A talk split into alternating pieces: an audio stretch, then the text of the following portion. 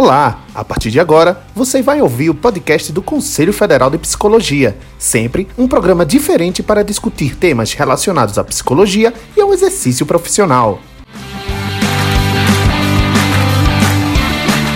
No episódio de hoje, você vai ouvir um debate especial sobre emergências e desastres, com enfoque na pandemia da Covid-19. Ouça agora. Meu nome é Ana Sandra Fernandes, sou psicóloga e também é, estou presidente do Conselho Federal de Psicologia. Na live de hoje, iremos conversar sobre a atuação da psicologia em situações de emergências e desastres. Nós abordamos esse tema recentemente no diálogo digital, o último diálogo digital que a gente pôde fazer é, é, fisicamente na sede do Conselho Federal, no dia 20 de fevereiro, e nós estamos retomando com o assunto hoje, com o objetivo de reforçar a importância da atuação é, dos profissionais da psicologia nesse momento, é, nos contextos clínicos, de assistência social, da saúde, políticas públicas e tantos outros contextos onde a psicologia atua.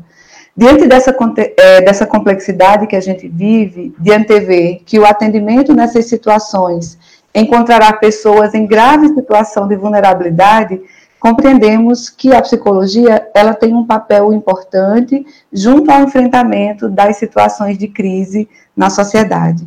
A pandemia do coronavírus é um exemplo que explicita bem isso, porque além da sua gravidade e magnitude, ela exige uma atuação por parte de todos nós, psicólogas e psicólogos, que seja rápida, efetiva e também resolutiva. Então, nesse sentido, tanto o Conselho Federal de Psicologia quanto os conselhos regionais, eles têm constantemente reforçado o seu papel orientador é, de promover estratégias de atuação diante dessas situações, sempre na perspectiva de buscar o acolhimento às pessoas afetadas é, por emergências e desastres.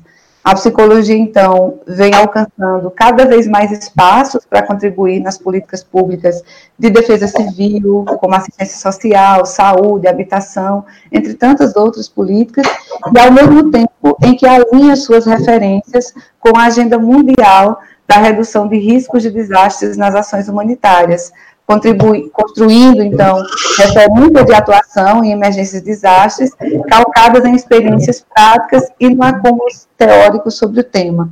Então, no início desse ano, e aí eu já queria informar para toda a categoria de psicólogos que nos acompanha, que no início desse ano nós criamos é, uma página especial é, para dar destaque a esse tema dentro do site do Conselho Federal de Psicologia. E lá vocês vão poder encontrar notícias, artigos, publicações e vídeos que podem ajudar a adoção, é, na adoção de melhores práticas é, no que se refere ao campo é, de emergências e desastres. Aí, só para informar a vocês que esse tema é um tema que nos, nos que nos impacta e que o CFP vem trabalhando, vem atuando desde 2005. E em 2018 foi formado, então, um grupo de trabalhos no CFP com o propósito de articular as ações da autarquia sobre riscos e desastres. Esse GT ele busca ampliar as discussões sobre o tema e promover a participação dos conselhos regionais de psicologia da categoria e dos movimentos sociais. No mesmo ano, também foi iniciada a elaboração de referência técnica sobre a atuação da psicologia em emergências e desastres. Eu queria dizer a toda a categoria que essa, essa publicação ela está em vias de ficar pronta e que logo, logo ela será publicada. É, plenário que nesse momento está no CFP nós temos como planificação incentivar a criação de comissões, essas comissões que sejam feitas de forma regionais, de riscos e desastres, e que elas tenham o objetivo de realizar capacitações, bem como de criando uma cultura de mitigação em eventos como desastres, crimes ambientais, entre outros, né? Então, nós estamos ampliando nossas atividades, somando-nos aos coletivos para pensar estratégias para minimizar os riscos e danos para todos. Então, o objetivo desse debate que o CF, que desse e de tantos outros debates que o CFP tem promovido, é sempre orientar, trocar experiências e tentar construir de forma coletiva e colaborativa entendimentos e saberes para questões que se apresentam como desafios no dia a dia do trabalho das psicólogas e psicólogos de todo o país. E aí eu queria, então, é, iniciar o nosso, o nosso debate, dar continuidade a ele, apresentando, então, nossas convidadas de hoje, pessoas de quem temos a mais profunda admiração pelo trabalho realizado. E aí eu queria apresentar a vocês, né, a, a Maria da Conceição Correia Pereira, que nós é, tão carinhosamente conhecemos por Concita. Ela é psicóloga e professora do Instituto Tecnológico de Aeronáutica e professora da Uninasal, em Recife, Pernambuco, é, do grupo de pesquisa Trauma e Luto, é doutora em neuropsiquiatria e ciências do comportamento e tem experiência em temas como gerenciamento de crise, psicologia das emergências e desastres. Uma a, a, outra convidada nossa que muito nos honra com sua presença é a Ionara Vieira Moura Rabelo.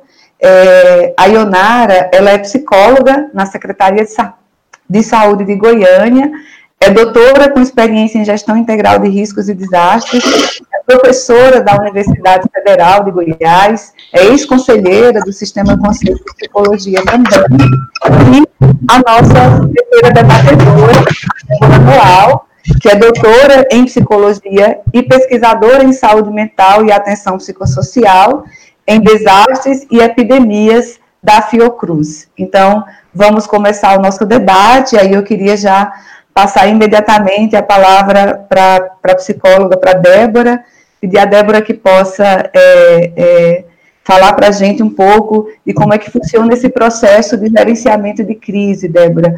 E, mais uma vez, muito obrigada pela tua disponibilidade de estar aqui conosco. Muito obrigada, Ana Sandra e a todos os meus colegas, né? Já temos aí uma parceria de trabalho já faz um tempo, então, muitíssimo obrigado. É uma honra estar compartilhando aqui esse espaço com todos vocês. Então, vou tentar trazer um pouquinho, né? A gente está falando de gerenciamento de riscos, crises, emergências, desastres, mas vou estar puxando muito, né, a estrutura toda, né, do pensamento da gestão para epidemia. Né? Lembrando que cada tipologia de desastre, ela traz uma demanda diferente, formas de organização e formas de gestão um pouquinho diferentes. Então, são técnicas, manejos muito similares, mas elas precisam ser adaptadas a cada uma dessas tipologias, né, de desastres ou de epidemias. Então, no caso, hoje, né, como a gente está em plena epidemia, né, de Covid-19, eu vou trazer um pouquinho, então, essa linha né, de, esse desenho que a gente faz para estruturar, então, um projeto para gestão. Lembrando que sempre que a gente vai pensar, né, num projeto, né, todo mundo que está aqui assistindo, todos vocês que estão aí, né, em casa assistindo essa live, né, essa, essa fala, é importante de sempre direcionar o seu olhar para o lugar onde vocês estão. Então, se é no município, se é no estado, se é num hospital, eu preciso saber que lugar é esse que eu ocupo. Então, conhecimento sempre, né, da cultura, da política, e aí a política, inclusive política partidária, como isso se dá, mas principalmente em termos de políticas públicas, né? Quais são as ações, as estruturas, as instituições, né, os espaços de gestão que já são operacionais. Por quê? Porque toda estratégia de gestão ela vai ser baseada dentro desse território. Então, no caso do Brasil, que são três entes federados, né, e que toda ação normalmente se dá no município, mesmo que seja, né, gerenciado com leis, regulamentações e financiamento dos outros entes federados, toda ação se dá no município. Então, antes de fazer um desenho para gestão, eu preciso entender o que, que eu já tenho de dispositivos, quais são as minhas políticas públicas, como elas se interagem como elas não se articulam. Tudo isso vai dizer respeito de como eu vou conformar a minha estratégia. Bom, dito isso, né, para quem está começando no processo de gestão ou que vai pela primeira vez, né, estruturar um projeto para epidemia, eu sugiro já pega lá os guias do IASC, né, o IASC é um grupo de muitas agências, são mais ou menos 40 grandes agências internacionais, agências que têm como mote ou como objetivo trabalhar exclusivamente com situações de desastres, grandes epidemias a nível mundial. São grupos de, de organizações que pensam como conformar né, essas estratégias para diferentes países. Dentro das estruturas do IASC, eu recomendo vocês a ter sempre em mente a pirâmide, né? É, é muito comum, vocês vão ouvir o tempo inteiro, a pirâmide do IASC. O que, que ela diz nessa pirâmide? Que quando a gente vai uh, elaborar uma estratégia de gestão, eu pego como se todas as pessoas que estão no meu município estivessem dentro dessa estrutura da pirâmide. E aí vou tentar entender um pouquinho uh, dessas estimativas. Por exemplo, a gente estima, né? Isso tudo é uma estimativa a gente estima que numa situação de epidemia é de um terço, né, até 50%, ou seja, muita gente vai ter algum tipo de dificuldade de lidar com esse tipo de evento e vai precisar de uma ajuda, não necessariamente uma ajuda especializada, mas às vezes vai precisar de um suporte rápido, de um processo de estabilização emocional, às vezes de uma consulta, às vezes inclusive só um telefonema para não precisa nem ser um psicólogo, às vezes vai precisar de um outro profissional de saúde que ajude a produzir uma estabilidade emocional. Mas dentro desse tipo de epidemia, a gente tem percebido que, embora as estimativas né, sejam de um terço a 50%, a gente tem percebido que 100%, 100 da população precisa de algum tipo de cuidado. O que não significa que é um cuidado especializado, que a gente tenha que ter um psicólogo, tenha que ter um psiquiatra, muito menos medicalização né? Inclusive a estrutura de precisar, né, de uma estrutura psiquiátrica ou ser encaminhado, por exemplo, para um centro de atenção psicossocial ou de um serviço mais especializado, vai de 1 a 4%, ou seja, não difere muito do que a gente já tem na estrutura de rotina. Isso é só para a gente ver que tem sim um impacto, mas não significa que todas as pessoas estarão traumatizadas ou precisarão de uma ajuda rápida, né, de algum tipo de profissional, de um especialista. Isso é importante para a gente ter em mente, porque muitos de nós aprendemos uh, gerenciamento ou contenção de crise, que é um pouco diferente numa situação de epidemia. Muitas das reações que a gente recebe quando a gente vai fazer uma contenção de uma situação de crise é similar numa epidemia com a diferença que todas as reações que a gente encontra numa epidemia, principalmente nessa primeira fase de resposta, que é o que a gente está vivendo hoje, são consideradas reações normais para um evento ou uma situação anormal, né? Praticamente nenhum de nós aqui viveu essa situação de pandemia como a gente está vivendo hoje. Isso faz com que todas as reações que venham, né, advenham desse tipo de evento, sejam consideradas reações normais ou esperadas para esse evento. O que não significa que a gente não faz nada, muito pelo contrário, a gente tem muita coisa para fazer, né, como profissionais da psicologia. Então, o que, que a pirâmide vai nos mostrando? O que, que ela nos ajuda a orientar um pouco o pensamento? Primeiro, sou psicólogo, estou montando uma estrutura de gestão, então eu tenho que ter certeza da estrutura de biossegurança. A primeira forma de produzir estabilidade emocional para alguém, seja para um profissional ou para a população, é dar noções, né, de que tipo de evento é esse que está acontecendo, quais são as informações de biossegurança que essa pessoa pode de alguma forma por ela mesma operar, quais são os equipamentos e insumos que dão essa proteção para ela. Então, as informações têm que ser né, baseadas em evidências científicas, tem que ter as normas sanitárias, tem que estar incluídas, e tudo isso também diz respeito do trabalho da saúde mental e da atenção psicossocial. Por isso que os, os psicólogos precisam ser, estar muito conectados, né? O que, que a Organização Mundial da Saúde está dizendo, o que, que o Ministério, as estruturas das as estruturas sanitárias estão orientando essas autoridades para a gente poder ter clareza no momento de fazer uma estabilização emocional para alguém, porque a primeira forma de produzir estabilidade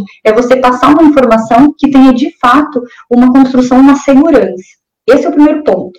Né? E aí, como é que eu faço isso? Lá nessa base da pirâmide, a orientação é: agora é o momento da gente informar isso para a população que essas reações de medo intenso, de angústia, de que eu tô achando que eu tô sempre suja, que as coisas estão sempre sujas, essa sensação de que eu preciso, né, passar álcool gel, lavar as mãos o tempo inteiro, ela é real, essa demanda, ela é real. Então, ela não, é, ela não faz parte da minha construção psíquica, né? Porque muitas pessoas começam a perguntar. Imagino que para vocês que estão aí do outro lado da tela, já ouviram muitas vezes os pacientes, né? Será que eu estou enlouquecendo? Será que eu estou com um transtorno obsessivo compulsivo? Bom, tudo isso vai dizer, né, do tempo, da demanda dessa pessoa, né, de qual é o histórico que essa pessoa tem, mas principalmente se ela tem a sensação de que ela está no controle. A maior parte de nós hoje está com essa sensação de que perdeu o controle. Isso também é esperado numa situação de epidemia, principalmente numa pandemia como a gente está vivendo. Então, essa essas são ações que a gente chama de normalização das ações. Como é que a gente faz isso aqui no Brasil, né? Já que a gente tem televisão, a gente tem rádio, a gente tem jornal, a gente tem as redes sociais, a gente pode utilizar essas redes para passar esse tipo de informação. né? E eu não vou passar uma informação da minha cabeça, eu tenho que passar uma informação baseada em evidências científicas que tem uma construção e que eu domino, né? Essa informação. Se eu não domino essa informação, mas eu sou uma psicóloga, né? E eu quero passar essa informação, né, para a população, eu posso chamar especialistas para dividir as falas e poder passar essas informações de biossegurança. Então a gente vai estar falando dessa base aí da pirâmide. Quem que é essa base da pirâmide? A gente imagina que essa base da pirâmide vai de uns 65% a 85% da população é a população que se beneficiaria desse tipo de informação. Isso eu posso passar rapidamente. Depois vem a outra lâmina, né, da pirâmide, né, que vai ali de 15 a 25%, é uma população que seriam né, os trabalhadores de saúde, então, psicólogo, assistente social, os médicos, os enfermeiros, técnicos de enfermagem, o que, que a psicologia pode fazer por essas pessoas em termos de atenção psicossocial e saúde mental numa pandemia? A gente pode passar informações, informações técnicas, né? Então, a gente produz um tipo de informação que chama os primeiros cuidados psicológicos. São guias já, né, que são produzidos por muitas agências juntas, né, mas uma delas a Organização Mundial da Saúde, parceria com outros organismos, principalmente a Acnur, produziram esse guia, e esse guia nos orienta. Então, ele vai dizendo, né, que qualquer profissional da saúde pode produzir, no primeiro nível, estabilidade emocional para alguém. Então, uma pessoa que chega lá no hospital, chega numa unidade de saúde, num pronto atendimento, e ela precisa de ajuda ou ela está extremamente instável psiquicamente, esses profissionais orientados, né, recebendo um treinamento básico, que é de algumas horas, por esses profissionais da psicologia, eles podem oferecer isso e estabilizar emocionalmente alguém dentro da primeira, primeira linha, né, a primeira fase dessa reação aguda. Lembrando que todas essas reações, neste primeiro, neste primeiro momento, nessa primeira fase de resposta a uma pandemia, todas essas reações são esperadas. Mas aí vocês vão me dizer, mas essas pessoas, né, que estão desenvolvendo um transtorno, que estão em vias de desenvolver um transtorno, existe? Existe. É um número muito menor. E normalmente são as pessoas que já demonstraram em algum momento da vida algum tipo de instabilidade. E aí, neste momento, isso aflora, isso tende a aguçar. Eu costumo dizer que em epidemias e em desastres, tudo aquilo que já havia no momento de rotina, ele vai acontecer. A diferença agora é a intensidade do sentimento, a velocidade com que o tempo parece agir e a sensação de que já faz muito tempo que eu tenho essa sensação ruim. Mas para algumas pessoas isso tem alguns dias ou algumas semanas. Então a gente também não diagnostica, mas a gente faz sim o acolhimento, produz a estabilidade emocional e só vai uh, encaminhar, por exemplo, para um especialista ou para uma estrutura mais especializada, se essa pessoa já demonstrou que em alguns momentos da vida ela tem mais dificuldade de lidar com isso. Então, vamos lá, fazendo um checklist. Cheguei, preciso montar minha estratégia de gestão, sou um psicólogo né, de referência para essa estrutura de gestão. O que, que eu preciso fazer? Um, o diagnóstico. Então, qual é a história deste lugar onde eu trabalho? Qual é a cultura dessa região, né? Quais são as ferramentas que essas pessoas usam para fazer enfrentamento, né? O nosso coping, nossa estratégia de enfrentar, vem muito da nossa cultura. Então, quando eu sou um psicólogo que já trabalho nessa cultura, eu tenho muito mais agilidade, muito mais velocidade na produção dessa estratégia. Depois eu tenho que saber a estrutura que já existe, porque tudo que eu vou conformar agora de estratégia de atenção psicossocial de saúde mental para epidemia, eu tenho que saber qual é a estrutura que já existe, porque essa é a estrutura que eu vou adaptar. Lembrando que eu não posso desabastecer serviço. Então, se o CAPS já atendia o seu número X né, de usuários, eu tenho que continuar atendendo esse número X de usuários adaptado à fase da epidemia. Então, sempre lembrando que eu tenho que ter meus equipamentos e insumos e noções de biossegurança, né, de como que eu me protejo no meu espaço de trabalho, mas eu não posso deixar de fazer um cuidado para as pessoas que já necessitavam, né? Então, os adoecimentos crônicos vão precisar continuar com a sua estratégia. Mas aí vocês vão me dizer, mas o que, eu faço com os outros, né, que estão chegando? Agora vem a, a rede de ajuda. Então, para as unidades que já podem fazer uma contratação emergencial, né, para aumentar o número de profissionais e para pensar estratégias não paralelas, mas que sejam articuladas com essa estrutura que já existe, perfeito. Não é possível, é neste momento que os voluntários podem ajudar. Lembrando que os voluntários não podem ser elétrons livres. Eles precisam estar conectados a estruturas e instituições que já existem, porque aí vai dar consistência do cuidado. E mais, né, a memória da estrutura de gestão vem dessas instituições que já existem. Então, lembrando que quando eu faço o atendimento de alguém, mesmo que eu seja um voluntário, estou hoje lá no CAPS, eu preciso registrar isso em prontuário, isso tem que ficar registrado para que se um dia essa pessoa retornar e precisar continuar, né, dar, continuidade ao seu, ao seu tratamento, ao seu acompanhamento, ela tem que ter lá o seu registro. Isso vai ser importante. Bom, organização social e política já falei, né? Depois eu vou ter que pensar em estruturas de formação. Então, como é que eu estruturo estratégias rápidas e breves, né, de formação em atenção psicossocial e saúde mental para a epidemia? Então, pensar nos primeiros cuidados psicológicos. Lembrando, como a gente está numa fase que a gente não pode aglomerar pessoas, eu vou ter que pensar formas criativas de formar essas pessoas, que pode ser, né, com as tecnologias de informação online, pode ser gravando pequenos vídeos, pode ser dando orientações básicas num número reduzido de pessoas, mas eu tenho que garantir a biossegurança de quem está formando e quem está informando e também de quem está recebendo essa informação. E lembrando que a formação é indicada para todos os trabalhadores de linha de frente. Então, os primeiros cuidados psicológicos, a gente precisa fazer com que todas as equipes que trabalham na linha de frente do Covid-19, elas tenham noções de como fazer isso, como estabilizar emocionalmente alguém. Depois eu já vou subindo na minha pirâmide e eu penso, então, atendimento uh, mais especializado, né? Que aí é o atendimento direto às pessoas, que no nosso caso tem sido muito comum os atendimentos online, né? Até o conselho já falou sobre isso, como é que se produz esses atendimentos, né? Algumas regras e normas já foram estruturados. Então, lembrando que esse atendimento especializado pode ser configurado como um atendimento online? Pode, desde que eles tenham uma orientação e uma estrutura institucional. Isso é um ponto importante, por quê? Porque uma pessoa que recebe atendimento, por exemplo, se eu sou uma voluntária, estou me, me voluntariando para fazer atendimento online, eu preciso ter uma rede que de alguma forma ofereça suporte. Porque essa pessoa pode não precisar só de uma estabilização emocional, pode precisar de uma proteção da justiça, pode precisar de uma, uma proteção de estruturas de assistência social. Então, por isso que a conexão com as instituições me dá essa segurança, inclusive, de prover um cuidado muito mais consistente e muito mais operacional. Depois eu vou ter que pensar agora já nos grupos de risco, né? Quais são os grupos de risco dessa epidemia? E a partir destes grupos eu começo a delinear que tipo de estratégia de cuidado eu posso oferecer. Pode ser atendimento direto? Pode. Pode ser atendimento em grupo? Pode, desde que tenha a estrutura de proteção de biossegurança. Então, pode ser um grupo online, ou eu posso estruturar uma estratégia que as pessoas troquem informações, mas que não tenham necessariamente um contato físico, né? que mais? E depois eu vou precisar, então, uh, ter certeza que existe uma articulação né, e uma coordenação entre os setores. Eu tenho que ter certeza que os outros setores, de alguma forma, também estão conectados com uh, a articulação e a gestão de saúde mental e atenção psicossocial, porque a única forma de você produzir estabilidade emocional numa epidemia é trabalhando em rede. Porque lembrando, né, que a pessoa não chega só com medo uh, não direcionado. Ela, che ela chega com medo porque ela não tem informação coerente, ela chega com medo porque ela não tem os equipamentos de biossegurança, ela chega com medo porque ela não tem certeza se o filho dela vai ter escola ou não. Então, essas informações, um psicólogo que se propõe né, a pensar processos de gestão vai ter que ter isso bem claro, né? Então, só para finalizar, né, essa primeira parte da gestão, e depois fica aberta aí, minhas colegas especialistas vão poder trocar informações também.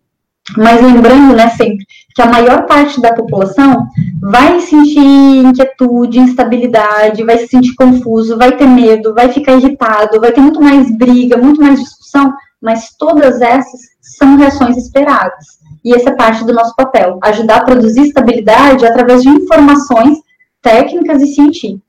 E aí já deixa aqui a dica, né, que a gente está uh, produzindo pela Fiocruz uma série de cartilhas orientadoras, né, para os profissionais de saúde que estão aí na linha de frente de como estruturar essas estratégias de gestão, como produzir cuidado para crianças que vão precisar ficar em situação de isolamento, como produzir cuidado para idosos, como produzir cuidados paliativos, que a gente evita muito de falar, né? E não é só por causa da epidemia, mas acho que esse é um tema que a gente precisa abordar mais, então vai ter uma cartilha específica para isso, né? Como é que a gente envolve os outros profissionais de saúde também nesse tipo de cuidado. Bom, só para você ter uma noção, vai ter umas nove cartilhas com diferentes tipos de informações, mas acho que todas elas uh, podem ajudar bastante nessa primeira fase aí da epidemia, tá bem? Agora chega de falar. Nossa, Débora, muito bom a sua capacidade, inclusive, de sintetizar todas essas estratégias de gestão numa fala tão curta, né? e aí eu queria, é, nós no Conselho, a gente tem, nós temos recebido muitas... É, na nossa, na nossa ouvidoria, enfim, nos nossos meios de comunicação, muitos apelos e falas dos psicólogos, e aí eu queria passar para a Ionara, para a gente poder pensar um pouquinho é, e falar um pouquinho, que eu acho que a, a, categoria anseia muito por essas informações, com relação ao cuidado, à saúde do trabalhador, Ionara. Como é que a gente, como é que a gente é, é, trabalha esse cuidado com quem cuida? E aí queria que você pudesse abordar um pouco essa questão da saúde do trabalhador para a gente. Tá, joia. Obrigada, Ana. Um prazer estar aqui reunida virtualmente com vocês, Débora, Concita e demais colegas do Sistema Conselhos e colegas que estão nos assistindo agora ou vão ver depois. Bom, é, a não ser Rio de Janeiro e São Paulo e Ceará, nos outros estados do país, na verdade, a gente vive uma situação que não é da pandemia, enquanto sobrecarga de trabalho e número de atendimentos, mas é mais pelo medo que foi gerado, que aí a Débora já traz de toda a possibilidade que a gente tem de ir manejando isso, mas de tudo que a gente tem trabalhado com os profissionais, ah, o que mais aparece é o medo da contaminação. E, e, esse medo da contaminação, ele, ele, se a gente pergunta assim, você leu a nota da Anvisa, número 4 de 2020, atualizada pela terceira vez, no dia 31 de março? Aí alguns colegas falam assim: li, mas não entendi nada, porque são 73 páginas. Ou nem li, não sei, só sei que a gente não recebeu os EPIs, a gente não sabe como fazer. Então, uma primeira coisa que a gente precisa conversar é que para nossa saúde física e psicológica, ela precisa ser baseada em critérios que nos dão assim. Qual o critério de segurança? O critério de segurança não pode ser o quanto eu tenho sentido medo e o quanto eu preciso me paramentar o critério de segurança é eu conhecer como o contágio se dá, como que eu vou me proteger, proteger minha equipe para eu poder proteger os, os usuários ou pacientes com quem a gente está lidando. Então, uma das primeiras questões da, da, nossa saúde é conhecer essa nota técnica.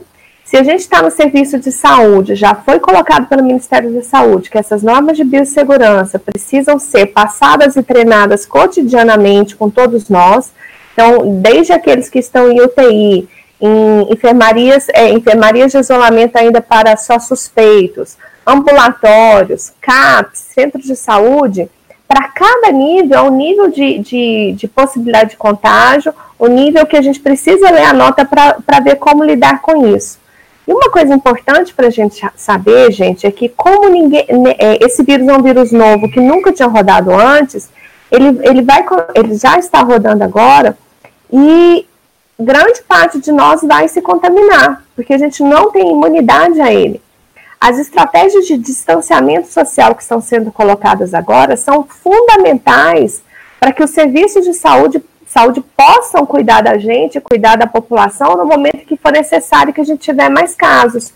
Por isso que toda hora fala achatamento da, da curva. Achatamento da curva não é todo mundo ficar é, pensando que eu estou fazendo tudo certo para não me contaminar. Você está fazendo tudo certo para proteger você, sua família e a população, para que a contaminação ocorra numa linha bem, bem, bem, é, bem longa mesmo, né?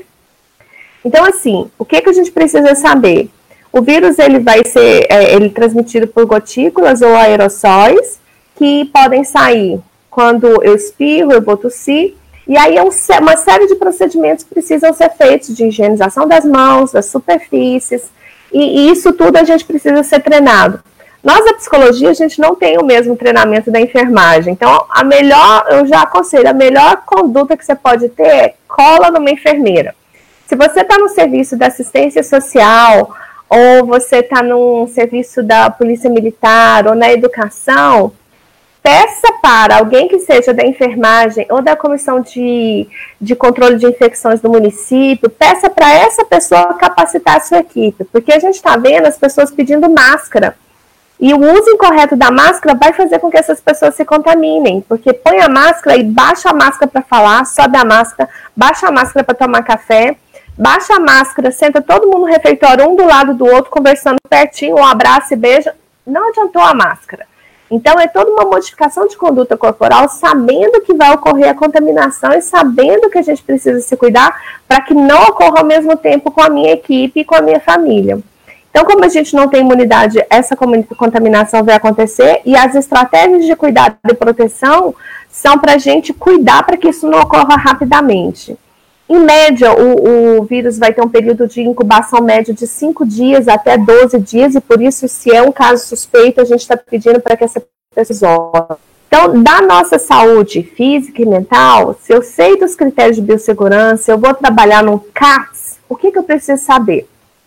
O CAPS já precisa se preparar para receber os usuários e trabalhadores. Então, primeira coisa, eu e minha equipe precisamos conversar sobre qual é a biossegurança em cada área do CAPS. É, essa semana já estive em alguns CAPs que a gente está fazendo a capacitação e vou citar um exemplo maravilhoso que é o CAP Girassol, que atende adolescentes e crianças em uso de álcool e outras drogas. Nesse CAPS, a equipe já, tinha, já tem duas enfermeiras fantásticas que já fizeram toda a análise da ambiência e já vedaram. Não pode sentar uma cadeira do lado da outra, eles vedaram a, a, pergunta do lado da garagem, onde a gente entra, já está a pergunta se tem sinais respiratórios para se identificar para receber a máscara, para que seja atendido.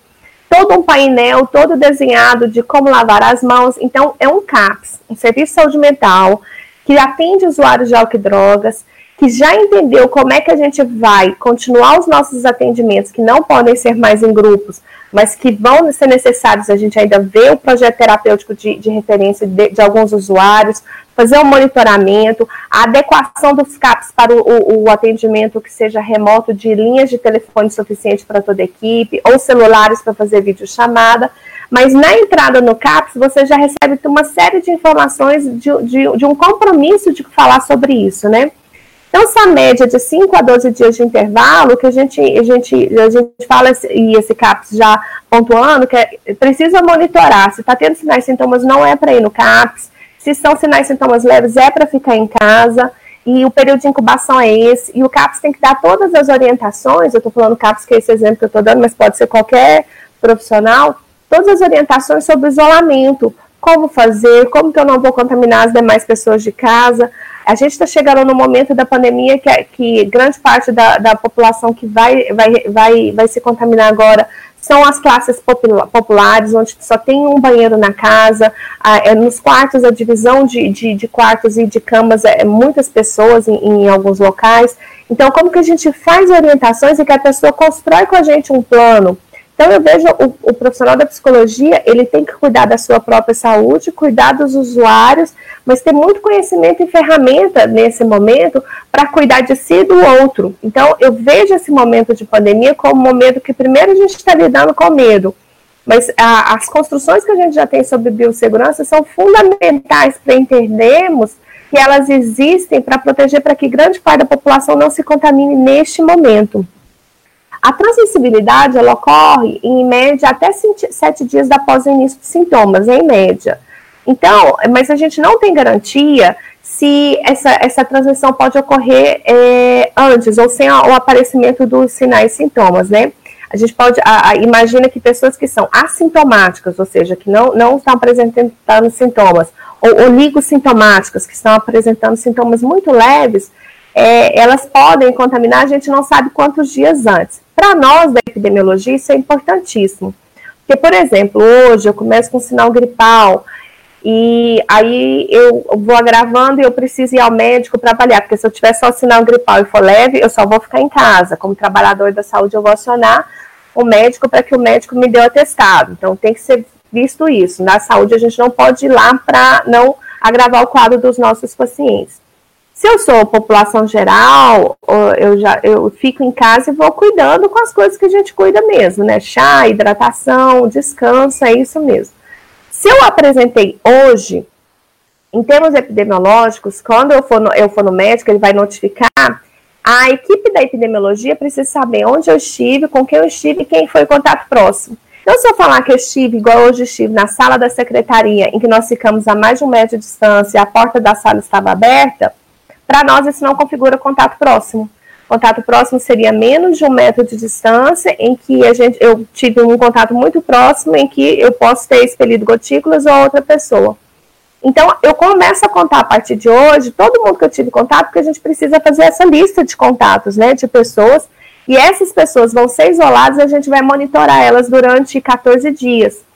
Isso é a forma da gente isolar e monitorar para a gente realmente cuidar desses pilares pra, da, da, contenção, da mitigação da, da, da pandemia, da, da, da Covid-19. Não quer dizer que a contaminação não vai existir. Se eu soubesse quantos dias antes, alguns estudos estão indicando isso, quantos dias antes do meu primeiro sinal e sintoma eu poderia estar transmitindo, isso seria importante para nós também, em termos epidemiológicos, a gente fazer a lista de pessoas que precisariam ser seguidas e monitoradas. Neste momento, fundamental para toda a população é manter o distanciamento social, que é isso que foi colocado. As pessoas ficarem em casa, se puderem, se não precisarem trabalhar, para que a gente é, diminua ao, máximo a circulação do vírus, que é um vírus de alta transmissibilidade. Como vocês têm acompanhado, são vários os sites, e, e aí eu já entro num outro critério, é, grande parte de nós profissionais, a gente está assistindo um monte de reportagens, recebendo um monte de coisas pelo WhatsApp, e aí a gente se pulverizou de informações, mas não das informações necessárias para a gente se proteger. Então, o meu pedido é um retorno àquilo que nos orienta. Então, para nós, a saúde, a nota técnica 04 de 2020, que pode ajudar profissionais em outros meios. Então, fico imaginando os colegas de CRAS e CREAS, que se colocaram assim, é, em alguns locais foram fechados, em outros só tem atendimento remoto. E nesse momento a gente precisa de uma política intersetorial seríssima para que CRAS, CREAS, saúde possam se unir para aquela população que mais precisa do nosso olhar, do nosso cuidado, seja bem atendida. Então não é só a gente colocar um monte de máscara em CRAS e CREAS. É dar as máscaras para se caso chegar alguma pessoa para o atendimento, ela precisa estar, se ela tiver sinais gripais, se não estiver, que a gente esteja em salas arejadas e aí nós da psicologia tentamos encontrar uma solução, porque como que é esse afastamento? Eu vou fechar já um corredor para ir para uma sala para que seja arejada, a gente sabe que tem unidades e serviços em que são casas muito pequenas, com uma ambiência muito difícil, insalubres, né? Eu visitei muitos CRAS e CREAS que tinha muito mofo, então nesse momento é o momento de novo da gente resgatar o quanto é necessário é, os investimentos em políticas públicas, questionar a, a, a emenda constitucional que retirou é, financiamento. Então, é um momento também de luta política, e um momento de luta pela segurança, mas um momento de mostrar que viemos. Então, é essencial que ele entenda que a mais de um metro de distância com um paciente que não tem sinais gripais, é possível fazer o atendimento, é possível avaliar a vulnerabilidade social dessa pessoa, é possível ver que tem idosos que vocês já acompanhavam que precisavam continuar o monitoramento porque moram sozinhos. Tem casos em que tem crianças acompanhadas com mães ou, ou idosas que são esses modelos de famílias monoparentais e eu posso fazer a visita? Posso. Eu vou entrar na casa? Se tem pessoas com sinais e sintomas gripais, melhor não. Eu faço um, uma escuta antecedendo, não entrando em um ambiente fechado. Então, nada disso foi proibido. Pelo contrário, a gente precisa repensar as estratégias para não nos recolhermos no medo, imaginando o atendimento remoto como a única possibilidade. Nesse momento, mais do que nunca, o conhecimento e a ciência vai nos amparar para que a gente mostre o quanto a psicologia, junto com outros colegas nas áreas da saúde e assistência social, em foco mais essas, porque essas estão na linha de frente, por como que essas áreas possa, pod, podem interagir para construir uma linha de cuidado que seja protetiva para nós, trabalhadores, e para as pessoas que a gente está atendendo. Eu gostaria de dar mais umas orientações. Então, a nova técnica a 04 que nos embasa, existe o site do Ministério da Saúde, onde essas atualizações constantemente estão lá. Eu oriento que vocês entrem no site da Secretaria do seu Estado e do seu município, que também as orientações que saem do Ministério, elas são adaptadas ou, ou, ou readaptadas ou reconstruídas dentro do seu, do seu espaço. As equipes, uma coisa, é, as equipes ainda, muitas equipes não entenderam ou elas utilizaram o medo e não estão entendendo os critérios de biossegurança. Então, tem equipes entrando dentro do centro de saúde, fazendo tudo certo, a lavagem de mãos, a paramentação. Na hora que sai da sala de atendimento, ou da triagem, ou da classificação de risco, elas vão para o refeitório, o corredor, encostam nas paredes, ficam conversando, deixa o celular sobre a mesa, pega o celular e já atende. Então, se é para seguir os critérios de biossegurança, nesses espaços em que a gente está atendendo casos suspeitos ou confirmados, ou mesmo nos espaços que a gente não está atendendo os casos suspeitos e confirmados, mas a gente vai ter os, as normas de biossegurança atendidas, eu preciso saber que eu não posso ficar a menos de um metro de proximidade com o meu colega, porque o medo fez com que a gente enxergasse o caso suspeito como aquele que vai chegar de fora tossindo. Não. É, é, pode ser que uma pessoa sintomática, como eu disse com o meu colega hoje, esteja transmitindo. Então, eu vou manter mais de um metro no espaço arejado. Se existem postos de enfermagem ou locais que são muito restritos, uma conversa com gestores para ver como é que isso pode ser adaptado, quem entra e quem sai. Em muitos estados já colocaram o revezamento em muitos municípios para que as equipes não fiquem em salas superlotadas e possa ter o trabalho remoto. Isso é essencial para a gente não colapsar toda uma equipe de uma vez, sabendo que a gente vai se contaminar, mas só não pode ser todos ao mesmo tempo. Uma questão importante também para a questão da saúde é que, se a gente tiver alguma dúvida, existem os centros de referência de saúde do trabalhador, as comissões de infecção, é, todos esses é, estão ao nosso lado. Os sindicatos, os sindicatos que são muito ativos nessa nossa proteção. Então, busque informações nesses órgãos para a gente entender como fazer. Porque às vezes só ficar questionando a falta do EPI sem saber em que momento eu preciso usar, isso quer dizer que a gente vai fazer um gasto irracional de EPI e vai desproteger as nossas equipes que realmente precisam no atendimento a pessoas com sinais e sintomas positivos para a gripe. É, então, eu queria fazer esse alerta que a biossegurança ela precisa ser pensada em todos os momentos que a gente tiver em equipe, não só em contato com usuários do serviço ou paciente, quando a gente volta para casa, se você não tem as orientações, que as enfermeiras são ótimas, de novo, nossas colegas, sobre como você estabelecer uma área suja, uma área limpa na sua entrada em casa, como você é, se desce, como que você lava as mãos, como você borrifa o álcool a medida do álcool e o cloro, eu recomendo que você olhe no site do Ministério da Saúde, com as colegas de biossegurança, porque muitos dos profissionais, a noção e as colegas, eles falam assim, eu não tenho medo de me contaminar, mas ao voltar para casa eu tenho um pai ou uma mãe idosos, ou pessoas que têm é, é, problema, é, problemas é, que seriam dos grupos de risco. Então, eu preciso continuar trabalhando. Então, eu preciso ter a certeza que ao voltar para casa, tudo que eu fiz foi correto.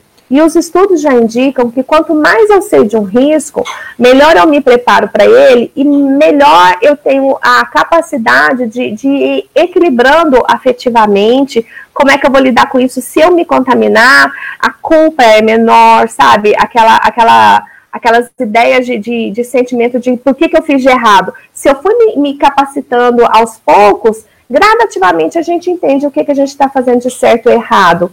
Então, as equipes têm muito para contribuir uma com as outras. A ideia da proteção e da nossa saúde é uma ideia de construir coletivamente uma proteção que seja para todos nós. Não imaginar que eu estou protegido só porque eu fechei um serviço. Pelo contrário, quando a gente fecha um serviço, a gente está promovendo uma desassistência da população que não vai ter informação correta, que vai se contaminar e alastrar. Então, o nosso compromisso da psicologia é essencial, não só para diminuir as questões de, de, medo e ansiedade, porque agora é um medo e ansiedade em função do, do que a gente está vendo, mas daqui a algum tempo vai ser medo e ansiedade sobrecarga, porque a gente vai ter um volume de trabalho muito maior a depender do estado onde estamos. E ao fazer isso, já ter planejado, já ter planos para quais as estratégias de cuidado a gente vai pensar em cada uma das fases da pandemia quando chegar na minha cidade ou no meu estado, porque a gente está falando com pessoas com municípios que ainda não têm casos confirmados. Então, para cada um, o cenário é diferente. Ainda dá muito tempo de construir planos que sejam planos de cuidado intersetoriais, para a gente não desassistir, desassistir a população e falar isso em nome de uma psicóloga que está em políticas públicas há muito tempo. Por mais que a desesperança, o medo, por mais que essa sensação de que a gente foi tão solapado, né, a universidade pública, os serviços públicos foram tantos ataques, que às vezes dá assim, por que, que eu vou me colocar em risco para um gestor ou um serviço que não está sendo valorizado? Eu acho que a pergunta é, é que identidade eu vou assumir a partir de agora para proteger a minha comunidade, a população com quem eu trabalho, os meus colegas e, e mostrar que viemos. Acho que é isso.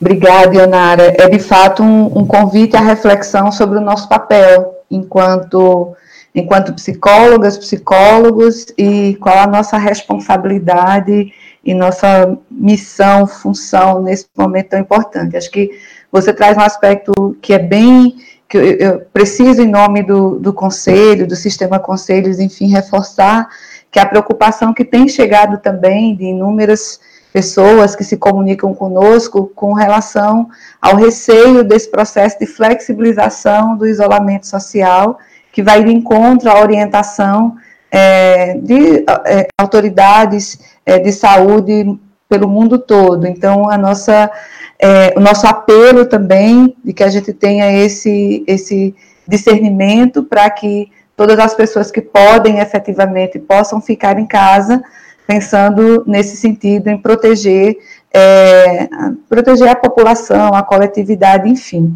É muito bom ouvir vocês falando, assim, fica muito nítido para a gente que o, o, o, trabalho da psicologia, dos psicólogos nas situações de emergências e desastres, ele precisa fundamentalmente, acho que é um aspecto que tanto a, a Débora quanto a Ionara deixaram assim muito demarcado, que é, essa, é esse movimento que nós profissionais de saúde precisamos fazer de buscar as orientações, as capacitações, as informações corretas para que a gente possa efetivamente auxiliar as pessoas é, que estão ali no nosso entorno, no lugar onde a gente presta os nossos serviços.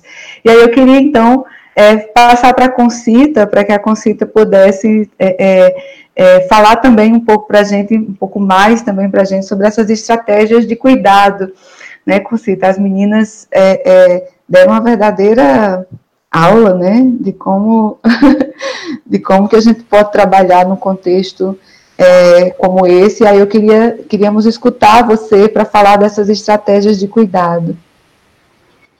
Eu fico muito feliz de ouvir as minhas colegas, assim, foram fantásticas nas suas falas, é, de uma forma, assim, de evidenciar as questões desde todo o processo da gestão, né, trazida por Débora e agora também explanada pela Ionara dentro desse contexto do trabalho, né, do psicólogo, trazendo para a nossa categoria, que no meu entender é, precisa muito dessas informações que permitam uma reflexão mais contundente, baseada em, em contextos de ordem científica. É maravilhoso o que a gente viu até agora, né?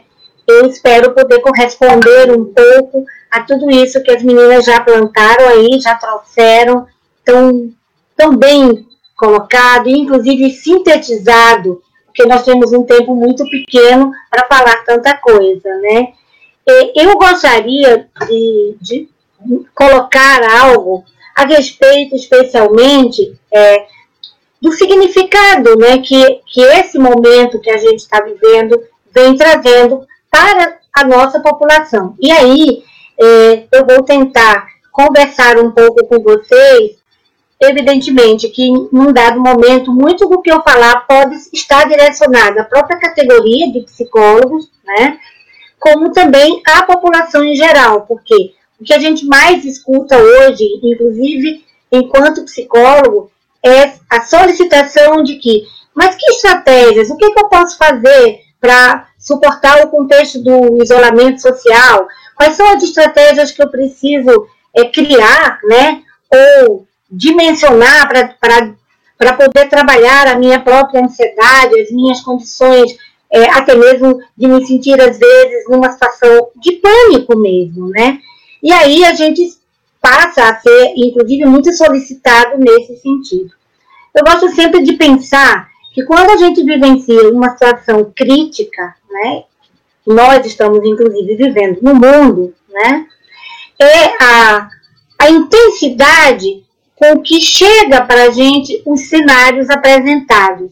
E os cenários apresentados, na maioria das vezes, e agora mais que nunca, ele é muito apresentado pelo contexto das mídias sociais, formais e informais, né? Então, assim, uma das coisas que a gente precisa ter como fonte de referência, inclusive, para gestar melhor condições de estratégia em que a gente possa é, inclusive é, gerenciar melhor o estresse que é provocado na situação que a gente está vivendo, está muito relacionado ao tipo de comunicação né, que a gente faz valer no processo daquilo que a gente recebe como informação. É, há um outro ponto que eu acredito que é preciso a gente também pensar quando a gente vive a situação de crise. A gente sempre está se perguntando quando isso vai acabar, né? Quando é que nós vamos viver novamente? Aí me faz até lembrar que uma das reportagens que eu li de, um, de uma pessoa que viveu a situação da epidemia lá na China é que ele fazia uma comparação com relação à vida dele ao fato de ele se colocar como no computador em pausa, numa pausa. E aí ele, ele comentava, é, como eu gostaria de dar um play de novo para que a minha vida pudesse continuar. E essa foi a fala dele, né? E é muito interessante que a gente possa é, até buscar contexto de estratégias, entendendo como né, que a, a população em geral e a, até a nossa categoria, ela pode se perceber diante dos fatos e da forma como esses fatos de, de verdade chegam até a gente. Eu costumo também fazer uma ligação com a perspectiva da percepção que a gente tem desses cenários, ou da percepção que a gente já carrega muito na vida da gente, quanto à, à condição do risco, a condição do perigo. Né? Como é que eu percebo? A perspectiva da percepção de um risco, de qualquer risco, independente que, que seja é, o risco efetivo de um vírus, a percepção dentro do contexto do ser humano, ela é extremamente subjetiva, né? E é, e é essa percepção, é a forma como você vai é, dimensionar, né, dentro do contexto daquilo que você percebe, é que vai também te atingir, né, como pessoa e que vai também te atingir como a, uma pessoa que pode criar estratégias para é, suportar né, e para, evidentemente, criar padrões de resiliência diante das situações que, que você está enfrentando. Eu diria que o momento que nós estamos vivendo é, é um momento completamente desalojador, né, nos tirou de todo um processo de vida, né, é, pensando lá no senhor que, que comenta do pause, é, se de fato fosse um pause, talvez os sentimentos e as condições é, de estruturas psicológicas que se até mesmo se desequilibram não existiria. Não há uma pausa. Na verdade, nem, nem pode haver a pausa. O que existe, de fato, é o impacto diante do que eu tenho que enfrentar. Né? E, de, e como é que eu tenho que enfrentar? Muito do, do que Débora e do que Ionara falou pontuaram contextos daquilo que a gente pode criar e ter como estratégia. Eu diria que, dentro de uma situação crítica, a primeira referência que a gente precisa ter é se basear em informações fidedignas e confiáveis. A minha percepção, em função do contexto do risco, ela vai ter uma relação muito direta com as informações que eu consigo captar, né, e que eu consigo extrair naquilo que eu posso trazer, né, e trazer para mim enquanto pessoa, seja eu um profissional de saúde, seja eu apenas um, um, um cidadão comum, né, eu preciso saber de onde advêm essas informações, se elas têm é, fidedignidade, se elas são confiáveis e o que, que eu posso extrair delas para me ajudar né, diante daquilo que eu tenho que enfrentar. Débora, na fala dela, ela falou de contextos de cultura, né? Da cultura que perpassa, né? Nas, na, nos, nos, territórios em que ah, as situações possam ser enfrentadas. E, de fato, a gente precisa, talvez, aqui no Brasil, de, de uma forma mais pontual, é, a gente vem modificando o contexto de percepção sobre desastres, sobre situações críticas, porque, é, infelizmente, nesses últimos anos, nós até nos deparamos com situações que foram muito críticas, né? com situações que trouxeram para a nossa população é, a, um cenário que, é, que eram cenários desastrosos no sentido mais amplo da palavra. E aí eu volto a, a falar do contexto da percepção como ponto de referência de como criar estratégia, no sentido de que, é, na medida em que eu tenho uma noção mais evidenciada é, quanto às informações que eu recebo, especialmente no caso do, do Covid-19, da, da, situação de epidemia que a gente vive, que, como as meninas já disseram, é uma situação extremamente nova, né? As referências anteriores para o contexto do Covid-19, elas não são é, fontes específicas onde a gente possa é, beber essas estratégias, a gente está criando novas estratégias, porque o cenário é muito novo. E aí, a questão da relação dessa percepção também vai se dar com o medo que é gerado, né? A nossa condição de enfrentamento, ela vai estar relacionada com a perspectiva desse medo que é gerado. Como é que eu vou fazer enfrentamento? Como é que eu vou lidar com contextos que de fato me, me traga algum tipo de segurança? Mesmo que essa segurança é, não seja total, porque aí eu vou aproveitar de novo da fala de Onara, quando ela diz, por exemplo, para as equipes de trabalho, a possibilidade de contaminação é uma realidade, pela característica específica é, do vírus, né, da condição em que é, a epidemia se coloca. Que, aí pensando o quanto é novo, inclusive, para o mundo, a compreensão específica e científica desse vírus. Então, a possibilidade de contaminação, ela é uma realidade. O que eu vou precisar é trabalhar em um processo de gerenciamento é, a partir da, dos dados científicos, daquilo que chega até a gente de informação. E, evidentemente, considerando informações é, que possam me trazer um pouco mais né, de segurança e que, possa, e que eu possa saber utilizar ela. Esse é um ponto. Não me adianta me dizer que eu tenho que lavar as mãos se eu não tenho água para lavar as mãos. Né? E a gente sabe que em muitas das nossas é, comunidades é, no Brasil haverá a possibilidade de não ter água. E aí? Né? A outra questão, o que, que eu vou fazer de fato com as informações que eu estou que eu estou recebendo, né? Como eu vou utilizar essas informações? A questão, por exemplo, do uso da máscara para os profissionais de saúde. É, Leonara pontuou muito bem o quanto a máscara ela pode até passar a ser um elemento que, que pode tirar o processo de segurança se você não, to, não souber utilizar, né?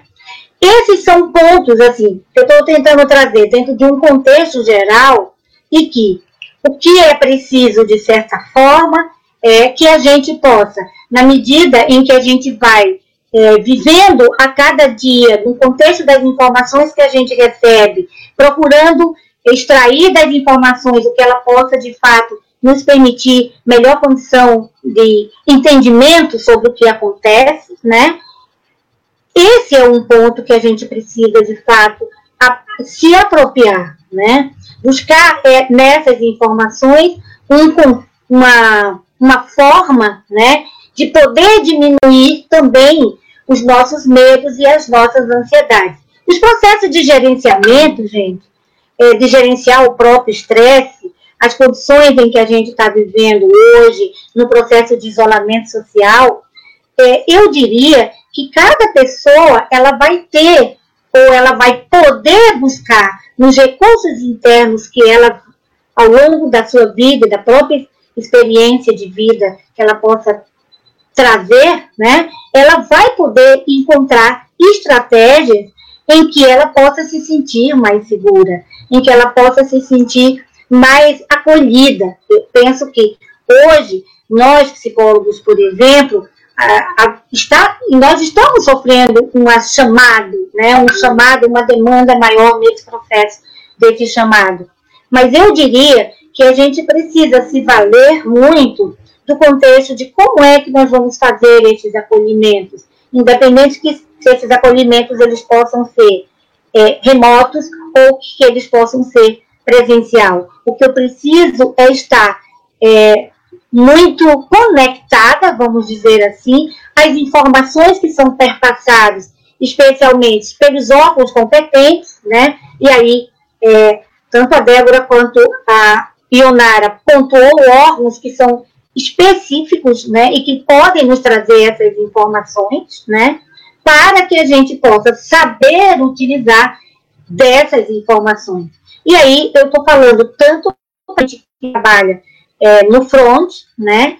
E tanto para o cidadão comum. A gente tem que saber o que fazer com a informação. A gente tem que saber utilizar o contexto dessas informações para que a gente possa gerar dentro de nós mesmos condições melhores de resistência e de resiliência é, para o momento que é inusitado, para o momento que é extremamente novo para todos nós, né? todos nós, é, independente de onde a gente esteja, é, do lugar que a gente esteja, porque também saber do lugar que eu estou é muito importante para que eu possa me apropriar das informações também de forma correta, né? Se eu estou na minha casa como é, a pessoa idosa que está precisando de cuidados especiais, porque compõe um, um grupo de risco é, e que precisa de um acolhimento é, especial. Como fazer isso? De que forma a gente pode fazer isso? Eu penso também, é assim, para que a gente possa abrir espaço para uma conversa, quem sabe, um pouco mais aberta, que é, a perspectiva da atenção psicológica, ela vai se dar muito dentro da, daquilo que a gente, enquanto psicólogo, já vem se conduzindo né, em, em outras situações. Porque a atenção, ela perpassa especialmente por uma relação de empática e de escuta, né, que se permita que esse outro possa é, se colocar, possa expressar-se no, no, no, sentido maior da expressão que ele possa trazer, né? E a gente poder acolher, né, a partir dessa escuta, a partir dessa compreensão dessa escuta.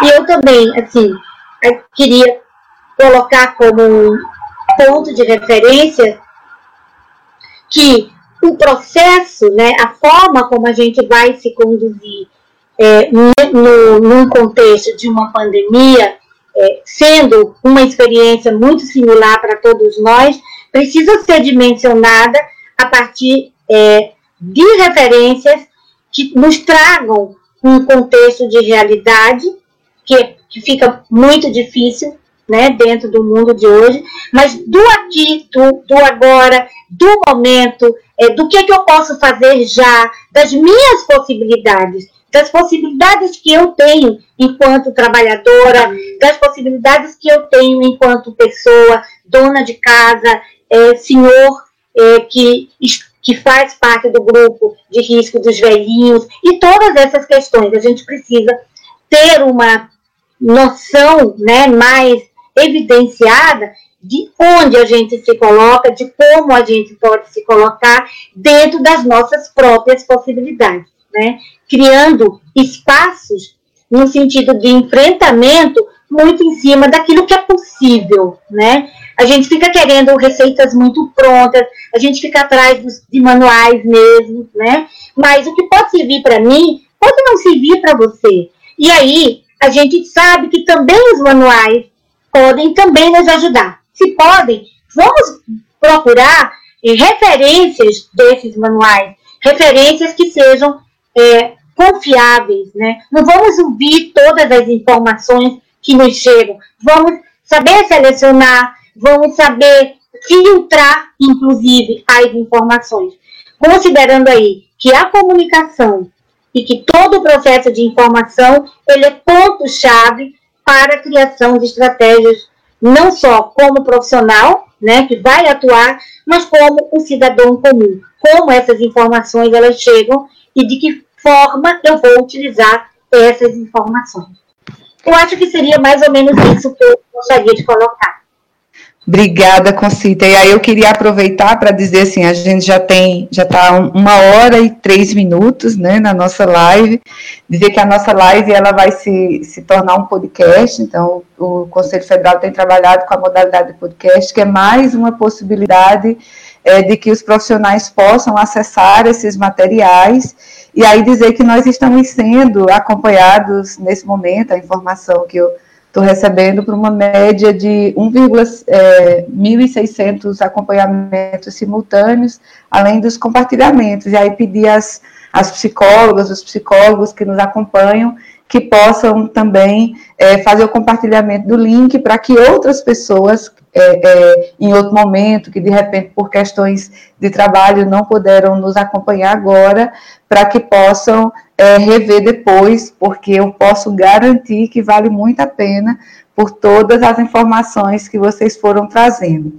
Bom, como a gente normalmente no formato de live, ela tem uma, ela normalmente não fica uma, uma duração é, ela não se estende muito para não ficar muito longa, a gente não abriu para perguntas e respostas da, das pessoas. Mas aí eu queria compartilhar com vocês que chegou algumas questões aqui que a gente foi é, anotando Umas eu queria repassar para quando vocês forem fazer a fala das as considerações de vocês, as considerações finais, e outras queria dar um informe, né? Nós tivemos algumas pessoas na, na nossa, na nossa live agora é, querendo saber e pedindo para a gente falar mais sobre as estratégias com relação ao luto. E eu queria informar para vocês, a gente é, tinha conversado antes, né, da nossa live começar aqui com as meninas, de que nós vamos fazer um momento, uma live é, é, para que a gente possa abordar é, as estratégias, porque nós entendemos que, que são informações que demandam um tempo muito longo e que talvez se a gente juntasse uma coisa na outra ficaria é, é, um arquivo muito muito denso, muito muito muito grande.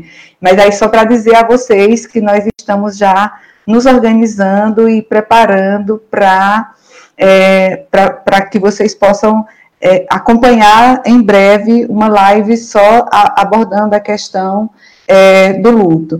É, quando a, a, Débora for fazer as considerações finais, a gente tem uma, uma psicóloga que nos acompanha, que ela, ela pediu para que você pudesse reforçar o nome das pirâmides, né?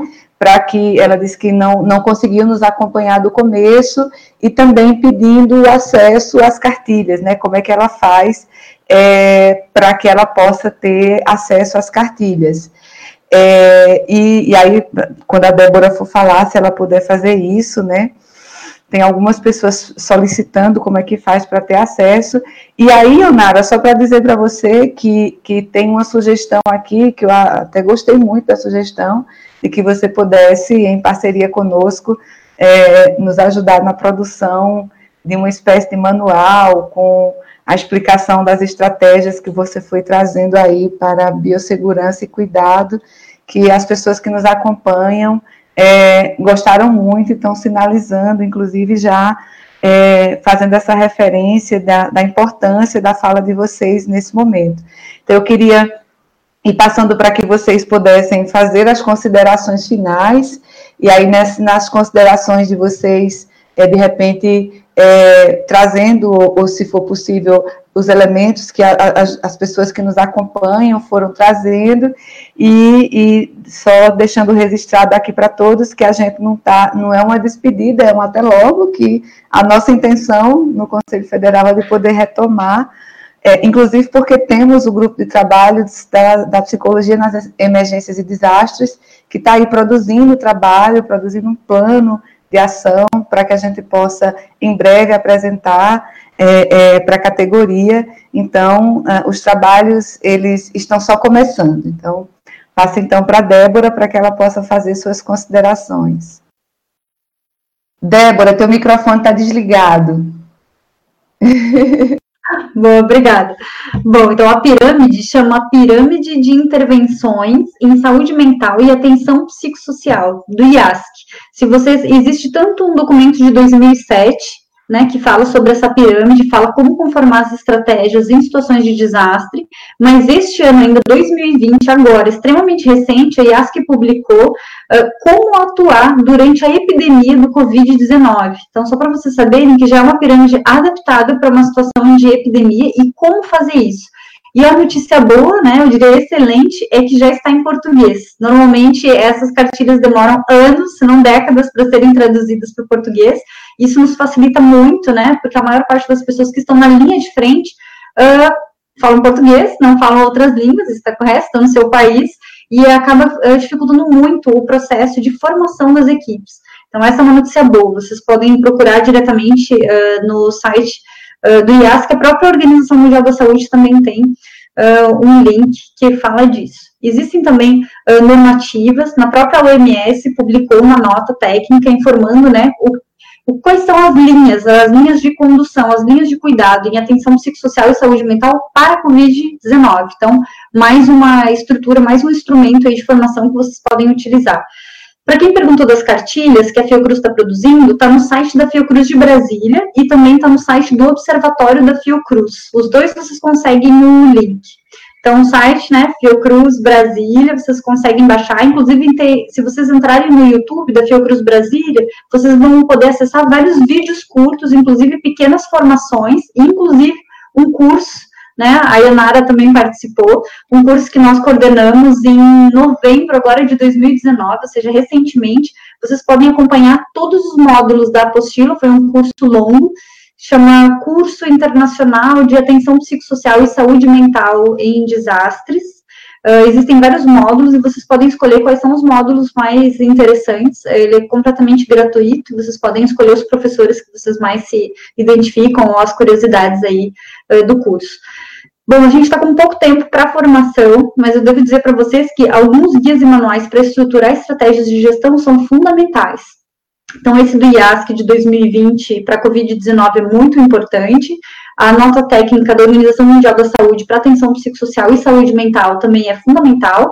E aquele guiazinho, né, que tem dois meninos assim na capa, um de lado e um de costas, que é, são os primeiros cuidados psicológicos. Eu diria que esses três guias conseguem ter uma noção orientadora de por onde começar. Para quem já não trabalhava com isso, né, para quem não tem uh, o costume de trabalhar com emergências, desastres, uh, estruturas de grandes crises ou epidemias, esses são os, os documentos que vocês podem usar para iniciar. E lá, como eu falei, então no site da Fiocruz Brasília, vocês conseguem no link já baixando as cartilhas. A gente já tem três publicadas, hoje saem mais duas, inclusive hoje à noite saiu uma sobre o atendimento online e quais são as dicas e recomendações para a gente fazer esse atendimento online de uma forma ética, cuidadosa, mas utilizando uh, algumas técnicas mesmo, né, no atendimento. Lembrando que tem algumas diferenças aí nessa produção de cuidado, então tem algumas recomendações e orientações. E até o final da semana saem aí o coletivo das cartilhas, que são mais ou menos nove, né, cartilhas com temas diferentes, que vai desde como cuidar dos idosos até como cuidar em crianças em isolamento, como que, uh, cuidar, uh, como estruturar as estratégias de gestão, como cuidar dos trabalhadores, ou seja, tem temas diferentes. E é isso, quem tiver mais dúvidas, imagino que teremos outros momentos aqui também para trocar informações.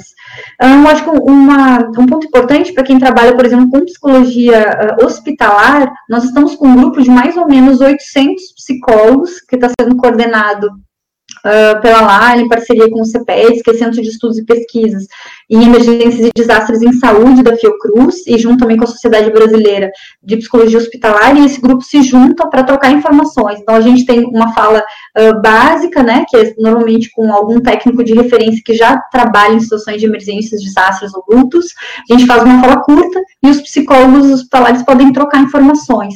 Como são as equipes que normalmente estão na linha de frente, isso tem ajudado muito a diminuir, baixar um pouco a ansiedade e estabilizar emocionalmente as estruturas para começar a operar. E tem servido também como troca de informações, porque temos pessoas de todos, todas as regiões do país.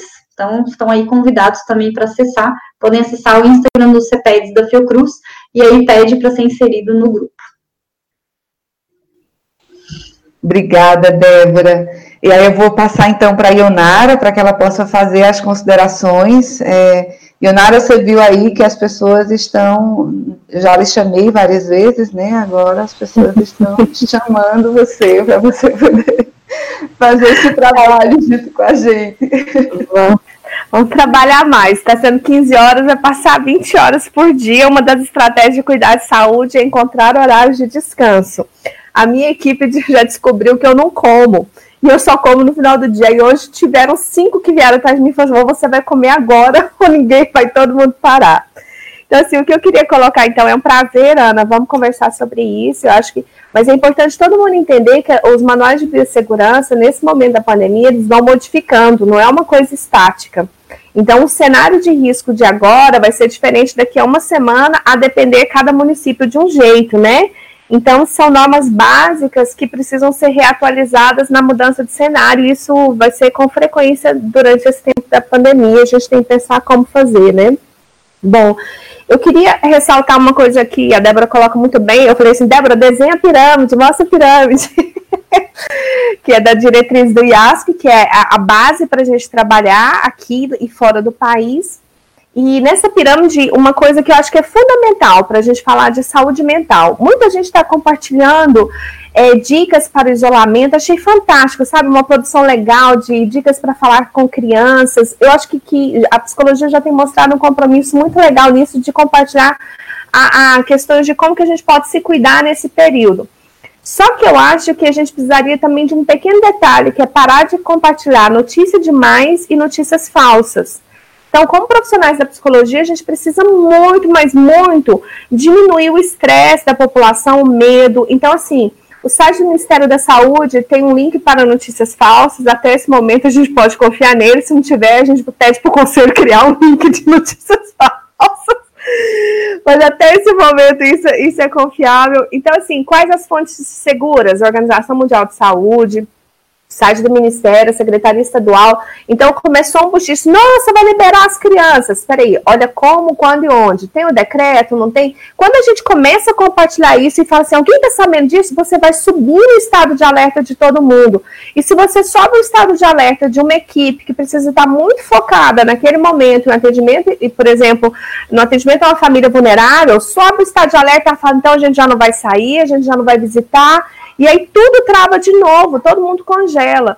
Então, qual o nosso compromisso de cuidar da nossa saúde e das nossas equipes, compartilhando apenas informações seguras? Eu brinquei que já criaram grupo de WhatsApp sem a Ionara, porque todo mundo coloca uma coisa e eu falo assim: de onde veio essa informação? Ionara, vem de não sei aonde. Eu falei, de onde? Mostra o link.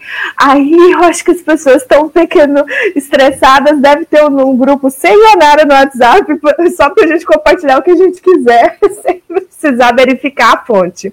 Então, verifica a fonte, para a gente diminuir enquanto categoria o estresse da família, da sociedade. Só isso, nós somos mais de 300 mil psicólogos.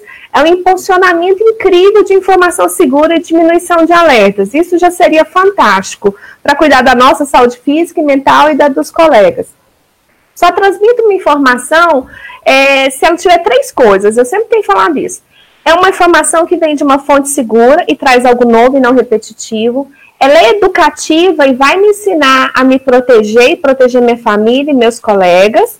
E educativa não no sentido de tomar água para engolir o vírus, aquelas fake news. É educativa de proteção mesmo de biossegurança. E é uma informação que vai me acalmar. Se eu responder não para uma dessas três perguntas, quer dizer que eu não posso compartilhar. Então, não é uma informação que vai diminuir o alerta, nem um cuidado que está na base da pirâmide que a Débora falou.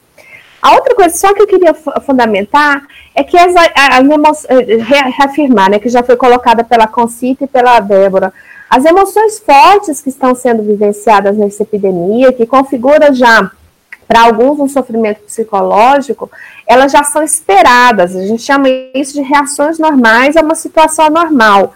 A gente não quer transformar, é, não quer, nenhum de nós quer transformar sofrimento e adoecimento e já começar com a automedicação, começar com indicação para psiquiatras e transtorno mental. Então tem que ter toda uma, uma, nessa linha de cuidado que a gente faz na pirâmide para profissionais e para a população, é pensando que se a gente resgatar com as pessoas quais as estratégias de autocuidado na equipe, como é que eles estão manejando o estresse, chegamos para trabalhar um olho no olho do outro, como é que estamos hoje? O que, que a gente precisa? Vamos respirar dois minutos antes de nos paramentar. Vai desparamentar, olha um no olho do outro, vamos fazer juntos, né? Então, é esse cuidado em equipe para a gente se sentir seguro e se proteger. Então, esse nível de alerta, ele pode nos impedir de, de ter comportamentos de segurança, e esse nível de alerta e esses sinais e sintomas que aparecem agora com muita ansiedade, às vezes é, situações de choro, é, pessoas imaginando que estão tendo ataques de pânico, são reações normais. Então, nós, a psicologia, precisamos fazer o que a gente tem nesses manuais, que é a psicoeducação, o manejo do estresse, criação, a criação de estratégias de cuidado em equipe, que seja conversando, precisando de mais informação de biossegurança dos gestores. Então, é assim que a gente constrói juntos um, um, um laço, é um laço mesmo de, de cuidado, proteção e de compromisso com uma prestação de serviço em que eu não sinta que eu, que eu sou refém dela, né? Então, é esse compromisso que eu queria relembrar. A gente tem os manuais, a gente tem as diretrizes, a gente tem toda a possibilidade de fazer um cuidado espetacular nesse momento, que vai ser estressante, já está sendo, mas que com, com carinho, café e afeto, e olho no olho, a gente não pode abraçar, mas olho no olho a gente vai conseguindo cuidar. Acho que era isso, Ana. Aí, Anara, muito obrigada pela tua participação. E aí eu queria também lembrar a categoria, né, as psicólogas e psicólogos que nos acompanham, que pensando também tudo isso que vocês foram colocando, de ter um lugar para acessar essas informações seguras, que o Conselho Federal de Psicologia ele criou uma página, né? E nessa página ela também tem uma parte que ela, ela é, junta as informações de todos os conselhos regionais, então as orientações que são específicas para cada estado, eu posso acessar lá através do meu regional e, e é, todas essas informações mais gerais a gente foi concentrando ali, um pouco com o objetivo e no sentido de ajudar as psicólogas, os psicólogos a, a ter um lugar de referência onde eles possam buscar essas informações de orientação é, do exercício profissional. Então, acho que, que, que ajuda também a diminuir um pouco essa ansiedade. E aí, é, Concita, você ficou, você ficou por último, né? para fazer suas considerações finais. E aí depois eu vou dar um, um pequeno aviso para a categoria para a gente poder é, fazer o nosso encerramento. Eu, eu gostaria de fazer a, as minhas considerações finais, né? É, enaltecendo mesmo a nossa condição humana, né? Que é uma condição efetiva de reinventar-se diante das situações mais adversas que a gente possa enfrentar, né? É, reforçar um pouco aquilo que a gente também colocou com relação às informações que circulam, as apropriações que a gente possa fazer dessas informações. Então, por exemplo, manual da Fiocruz, com certeza eu confio, e eu vou lá, e eu vou beber da fonte, né? Esse é um ponto que a gente precisa, é, de fato, considerar. Verificar o, o, nosso, o site do CFP, acompanhar o que está sendo é, colocado, proposto. Quer dizer, a gente trabalhar-se no sentido, vamos dizer assim, é, de de fato fazer com que a, a possibilidade de resiliência seja maior, né? Que a, possi a possibilidade de, de buscar é, a partir das informações colhidas, é, a partir dessa, dessas fontes mais fidedignas, a gente restabelecer condições de ordem emocionais que nem sempre, de fato, a gente tem tanto controle. Que ter medo é absolutamente normal. Eu também estou com medo, né?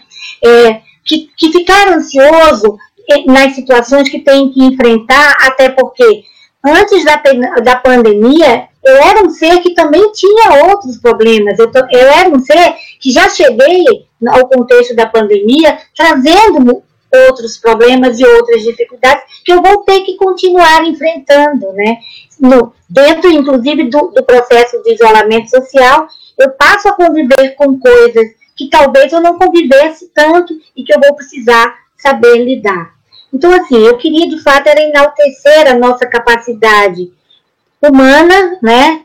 É, na nossa diversidade interna, de buscar caminhos e de encontrar caminhos, né?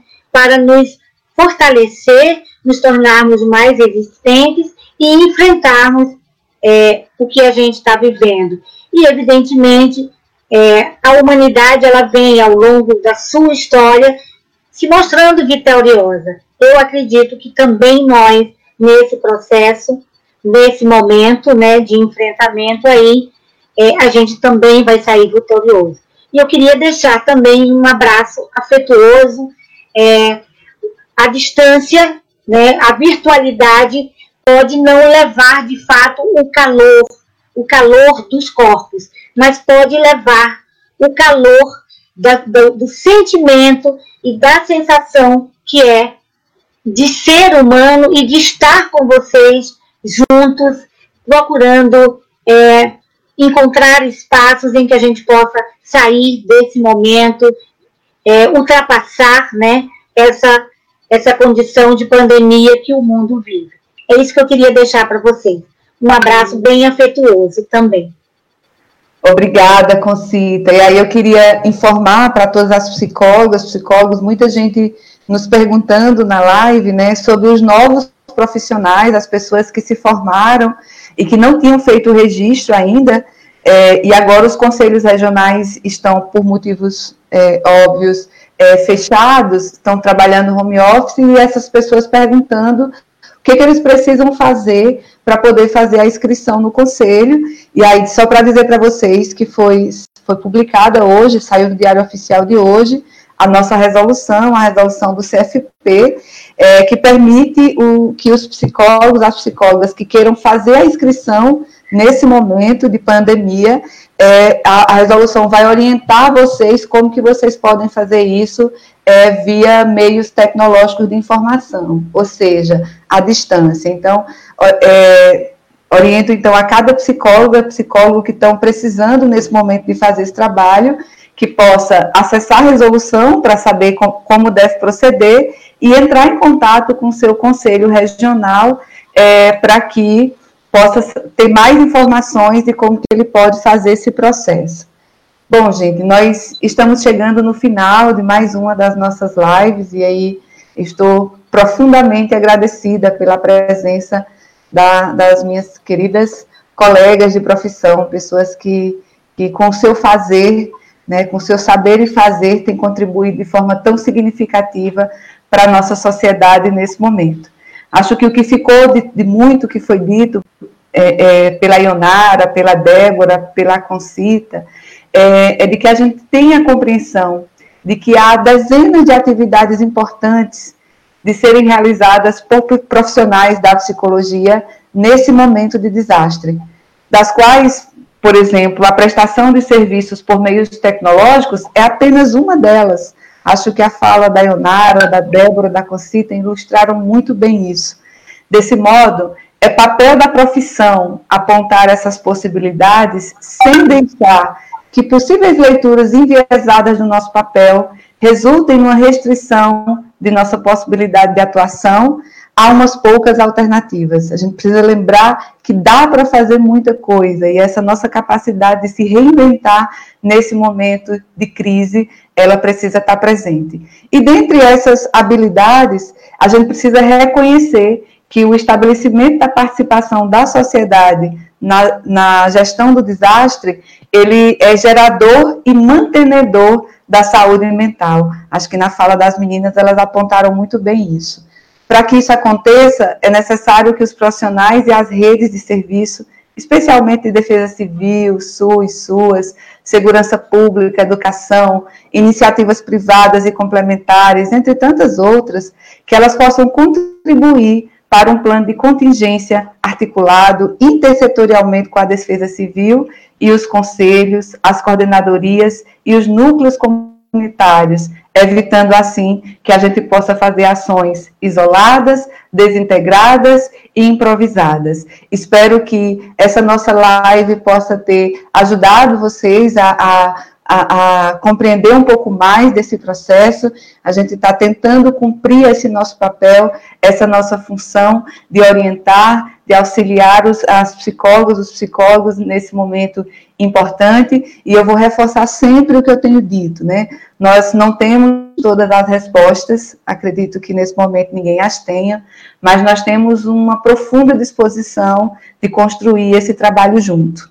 E aí agradeço a todas vocês, agradeço aos 24 conselhos regionais de psicologia, ao plenário do CFP, que tem feito um trabalho de muita unidade, muito articulado, e as entidades da psicologia que compõem o Fórum das Entidades Nacionais da Psicologia Brasileira, que também tem nos apoiado muito para que a gente possa realizar e vivenciar momentos como esses. Muito obrigada a todos vocês, agradeço a todos que nos acompanharam e a todos que possam depois acessar para poder assistir. E lembrando que também estará disponível essa nossa live em podcast para que os psicólogos possam ouvir no momento que eles avaliarem como mais oportuno.